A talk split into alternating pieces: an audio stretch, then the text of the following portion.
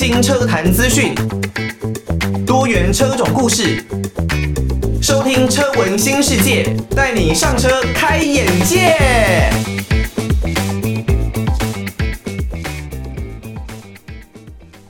欢迎大家收听车闻新世界，我是主持人艾格。刚刚听到的歌曲呢，是来自于温岚，还有周杰伦哦。这一首应该可以说是相当经典的情歌对唱歌曲《屋顶》啊。那艾格记得，只要跟同学去到 KTV，然后去唱歌哦，只要一点说这个男女对唱的情歌呢，就一定会出现这一首《屋顶》啊。那当然。周杰伦呢，他另外还有，比方说像 Lara 他们的《珊瑚海》啊，都是很经典的哦，这种对唱的情歌歌曲啦。不过呢，如果你刚刚没有听到这一首《屋顶》呢，可能是因为呃你是使用 Podcast 的平台来收听我们的节目。那最近呢，当然 Podcast 的各种各样的节目。都是如雨后春笋般的出现哦，你可以去选择重播，也可以根据呢大家的标题来决定你想不想要听这集的节目。那这是他们的好处。不过因为版权的问题呢，所以里面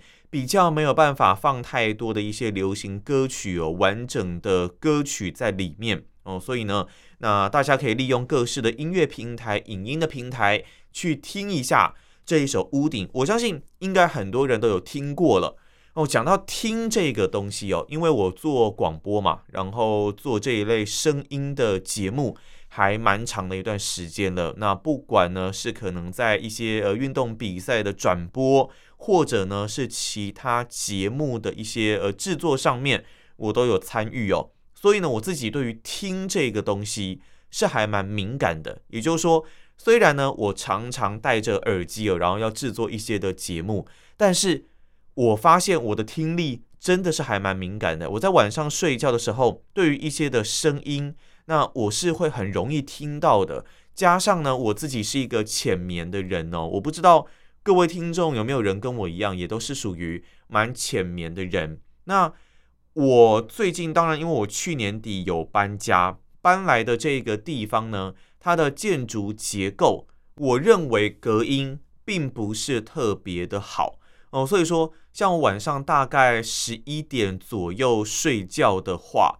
那有的时候晚上可能因为车子比较少，所以呢，会有一些，例如说像是呃摩托车的骑士，或者呢是汽车的驾驶，他们的改装，他们的引擎排气管的这个改装的部分会比较大声一点点。那在那个时间点行经的时候，虽然我们有这个所谓的气密窗。把声音尽量的给隔绝掉，但是还是会听到排气管这样子的声音。我觉得排气管的声浪哦，不管你是摩托车还是汽车啦，排气管的声浪，我很喜欢浑圆低沉的这种声浪，嘣嘣嘣嘣嘣嘣嘣嘣，类似这样子比较低沉的声浪。但是如果你是那种属于偏高亢的，那嘣这种比较高亢的这种声音。哇，这个我真的是会受不了。我比较能够接受的是有一点像是呃复古的街车、美式巡航车这种比较低沉的这样子的一个声音。但是我常常在十一二点呢，哇，听到这种非常高亢，尤其呢拉高转的声音经过。如果你是属于这一类的骑士或者是驾驶，我真的希望可以好好的去思考这样子的一个行为。不要去打扰大家的睡眠哦。那又或者可能是早上六七点，呃，假日的早上六七点了，是真的。你如果还是这一类的排气管的声浪，很扰人清梦啊！我真的是不太喜欢这样子的一个声音哦。那像我们自己在骑车或是在开车，经过一些住宅区比较多的时候，居住的地方比较多的时候，我们都是一定会低速的通过，然后不要用拉高转的方式。可能档位打高，然后用比较低转的方式来通过这一些的住宅区，这样子大家才可以互相玩得长久，而不是呢让驾驶然后还有居民之间有更多的一些对立。如果造成更多的对立的话，那台湾其实就这么小嘛，那你跟警察之间、跟居民之间有这一些的冲突，很可能之后某一些地方大家想玩哦，可能也玩不了了。哦，那我自己的解决方式就是因为这些机车骑士或者呢是汽车的驾驶经过，我也不可能打开窗户然后下去，然后跟他们嗯他们喊啊，跟他们说，哎，你们不应该再这样子啊，那么吵啊，或者是下去，他们人也已经不见了。所以呢，我自己可能会去买一些的耳塞啦，那用耳塞的方式来让自己的睡眠品质可以来有更加的一个提升。我记得我在前一个住的地方的时候，那个时候呢，曾经晚上常常听到有人在唱歌，而且他唱的时间点呢是大概半夜的两三点，那音量呢是大声到你是会醒来的。我后来我真的受不了，在窗户旁边怒吼，跟他说：“现在都几点了？你到底知不知道大家是需要睡觉的？”那当然，其实他要停一阵子，不过有的时候他又会复发，所以我真的不知道这些人可能是脑子有问题吧，或者是他可能有一些疾病，所以必须要在这个时候来唱歌，那又或者是他必须要做这些行为来让自己的疾病比较缓和一点点。那我也觉得说，好，如果你真的有病，没有关系。我们就自己来解决。我当然那时候也是有呃一些耳塞，然后或者是把窗户完全关起来。如果真的很闷，稍微开一下冷气，因为那个时候应该差不多是秋天了，接近冬天。我真的觉得，如果你是那种会打扰到别人的睡眠品质的，会打扰到别人睡觉的，不管你是可能是机车骑士、汽车驾驶，还是你是热爱唱歌的人，真的都很缺德，真的都有病。那有病就必须要去看医生，有这些状况就必须要好好的去解决，不然你真的会造成别人的不便。听到的歌曲呢，是来自于陈奕迅的《新的距离》。呃，人与人之间呢，当然现在因为网络、因为社群软体的关系，所以说呢，心的距离可能会越来越遥远哦。不过，现在科技的一个进步，其实也带给大家更多生活上面的便利啦。那至于说你们的心之间的距离是不是真的会越来越遥远呢？我说实话，还是要看个人哦。像我最近，呃，我记得在之前吧，我有跟大家介绍了，就是这个一个社群的软体，我突然忘记它叫啊，Be Real，对，Be Real，可见呢，我可能没有很常在用。我之前呢。其实有下载了这个软体，那我有看到这一篇软这个软体的报道跟他们的一个专栏，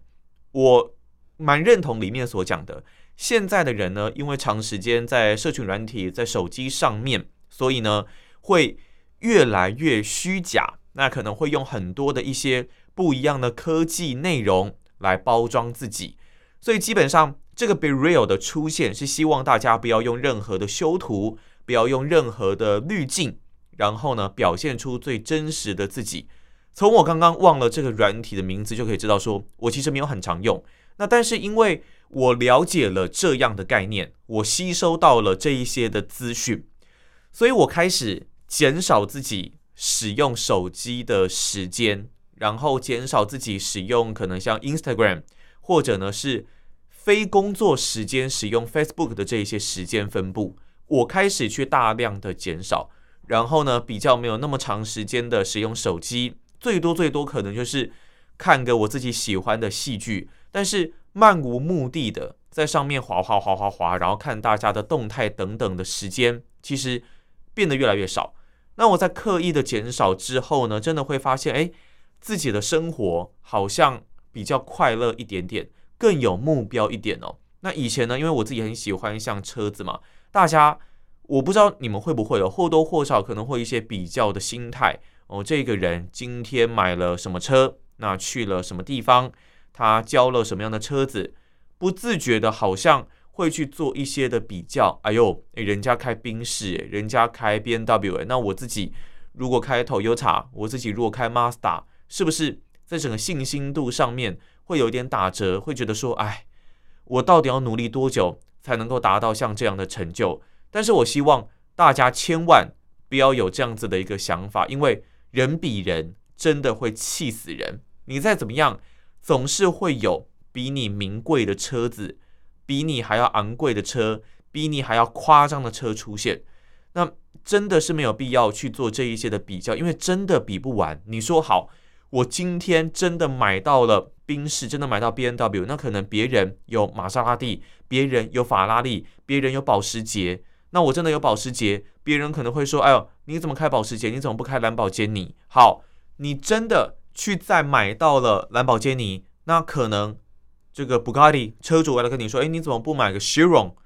那你真的买了 Chiron，可能还会有再有其他，不管是手工或是不管是什么样的那种可怕的超跑，这些一大堆，你真的是永远怎么比都是比不完的，所以我们才会说。人比人真的是会气死人。我自己过去就很常出现这样子的一个状况，我真的很在意别人的看法。但是从我大概大学时代开始吧，那时候我就开始清楚的知道，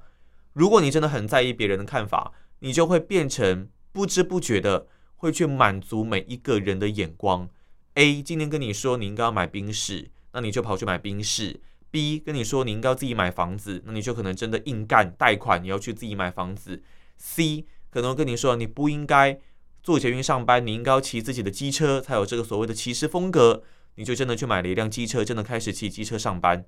有很多人有可能就是这样子活在别人的眼光当中。那我一直都觉得，像我自己现在或多或少有的时候还是会在意别人的眼光，真的有时候会认为自己这样子下去。会还蛮悲催的，蛮可怜的。你只要做好你自己最喜欢的事情，最快乐的事情，但前提是你必须要确定，这真的是你喜欢、是你快乐的事情。找到了，就好好的去执行、去突破，不要去再在意别人说些什么，这才是你自己的人生。听到的歌曲呢，是来自于生物鼓掌的《笑中带泪》。这个应该就是我们所说的吧？有些人呢会觉得，哎，笑着笑着就哭了。哎，不要不要说笑着笑着就哭了，好像很可怕一样。你如果真的是真心的在大笑的时候，在狂笑的时候，哎，这真的是会笑着笑着就哭了，真的是会笑到哭。应该就是在讲像这样子的感觉啊。那如果你没有听到这首歌曲呢，可能是因为你是使用 Podcast。如果是用 Podcast 的话，当然。呃，因为版权的问题啦，所以呢，我们没有办法把整首的歌曲给放到节目当中。那就麻烦大家可以去各式的音乐的 App，或者呢是影音的平台，找到《生物股长》这一首《笑中带泪》，应该呢会给你更多不一样的一个音乐感受哦。在台湾的公路哦，最近几天蛮重要的新闻，那应该就是南横公路终于历时了十三年后。再度的通车哦，你说南横，如果基本上哦，你要从台湾的西边穿越到东边，在北部呢，有一些人可能会透过宜兰啦，然后雪隧啦这样子，然后直接呃算上绕的方式绕到东部去，或是像北横也是一个选择。那如果是中部的朋友呢，可能就会走类似像合欢山这一边中间的山路到武岭啊，然后再下到花莲。这个地方来到东部，那如果是南部的朋友呢？有一些人可能会选择绕过垦丁、绕过恒春的这些地方，然后呢再往上经过这一边到台东。那这是一种选择。以前呢，其实可能会有南横这一条路可以去做穿越南部的山区穿越，然后到东部的地方去。但是呢，因为在民国九十八年，大概是两千零九年那一个时候。台湾呢有一个莫拉克的风灾，导致全线中断，历经了将近十三年才逐段的修复。那终于呢完成最后的一里路，梅山口到天池段，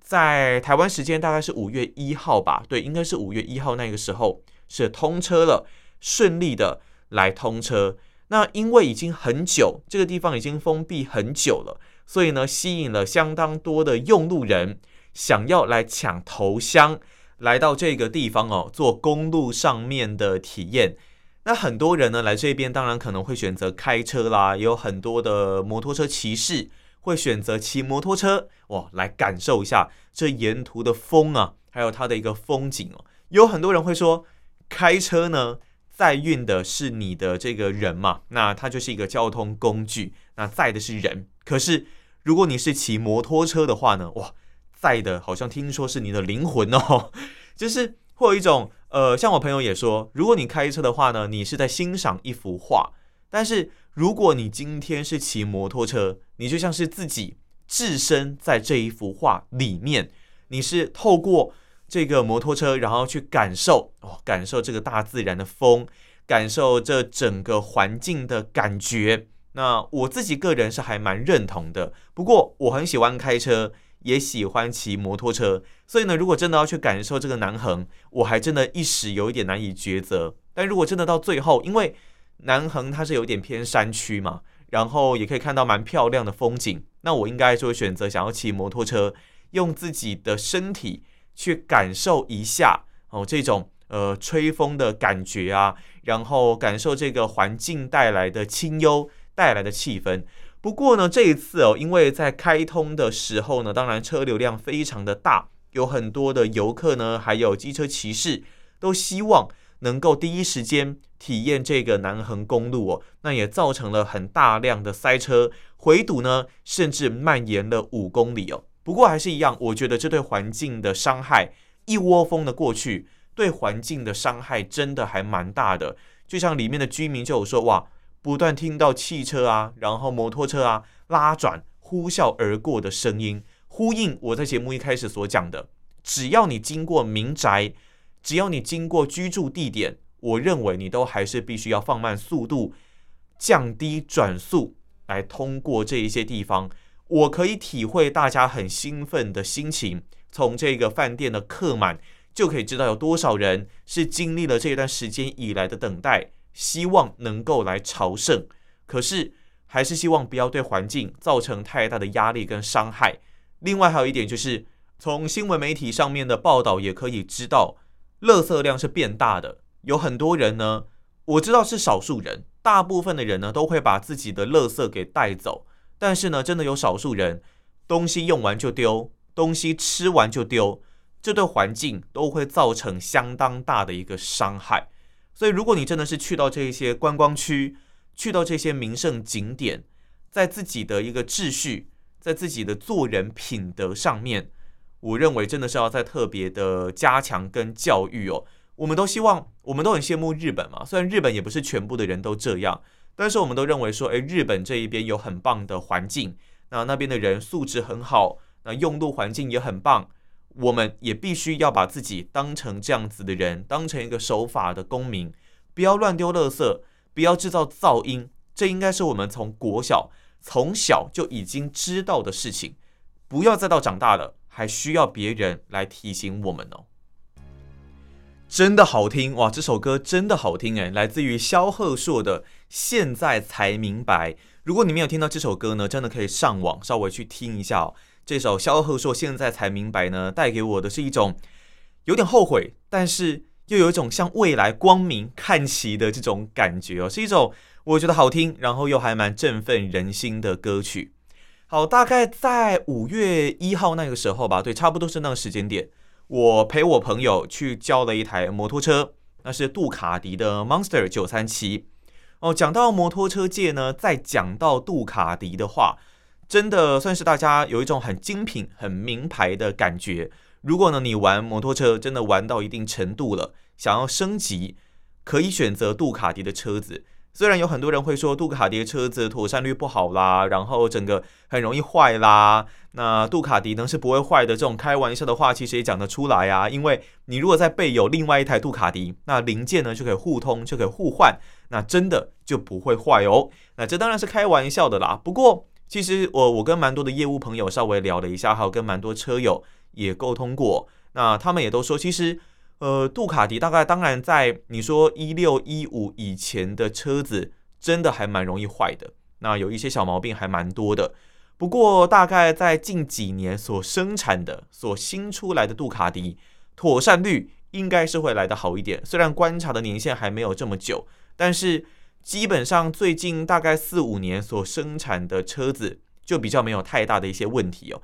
大部分有问题的话呢，可能也都是车主自己。然后可能没有特别的去保养，或者呢，并没有特别的去维护。例如呢，有很多人的前叉是没有特别去做维护的，那个部分还是会希望大家可以尽量的，你在每一次的骑乘完，可以去稍微擦拭一下，因为那一边呢是有所谓的避震的油封。那你如果脏污呢真的太多在上面的话，那油封那边很容易破掉，就容易产生漏油的问题哦，会比较容易对你的避震器造成一些损害，也影响你的性能跟状况。所以呢，有一些呃基本的自己可以进行的小保养，还是建议大家可以去试看看哦。那我跟我朋友去交的这一辆杜卡迪 Monster 937，Monster 真的可以说是杜卡迪里面比较亲民、比较容易入手的车系。那这个车系呢，它轻巧、好操控，那代表的是一种热血跟享受哦。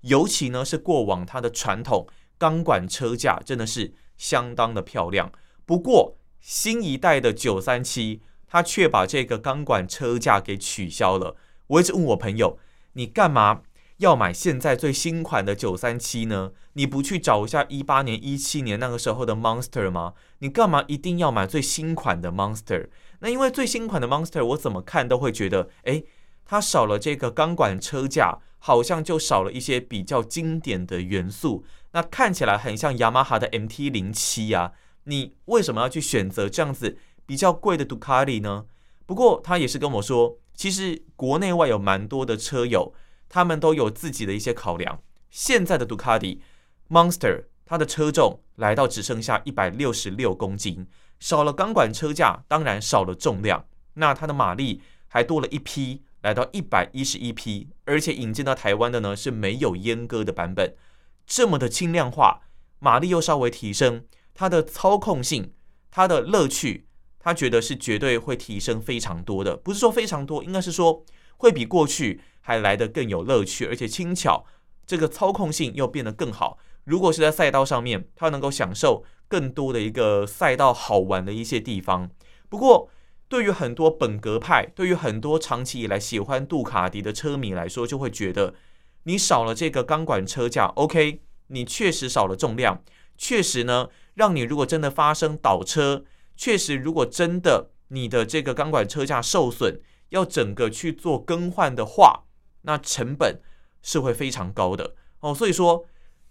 你每一个人的选择。都有每一个人自己的考量，有人呢是要性能极致化，是要真的减重减到最轻；那有一些人呢是想要享受他的精神跟一些可以玩味的一些地方。那这个我觉得就是每一个人选择的点是不一样的，没有所谓的对错，只有你自己觉得这对你来说是不是最适合、最棒的选择。不过对我而言呢，这整辆车就是香，就是非常的棒。那如果是我有机会。也真的很想要骑骑看哦，不过我还是在在等我自己的那一辆 Kawasaki 的 Z900 RS 哦。那这一辆杜卡迪 Monster 937看起来也真的是非常的棒。如果我朋友他签到车了，因为呃交车的当天下雨嘛，所以他事后还要再运回去给他给这位车主。那我就很期待他骑完之后会有什么样的心得，我再来节目当中跟大家来进行分享。好，那以上呢就是我们这一期车闻新世界的节目内容了。那我们就下一期节目再见喽，拜拜。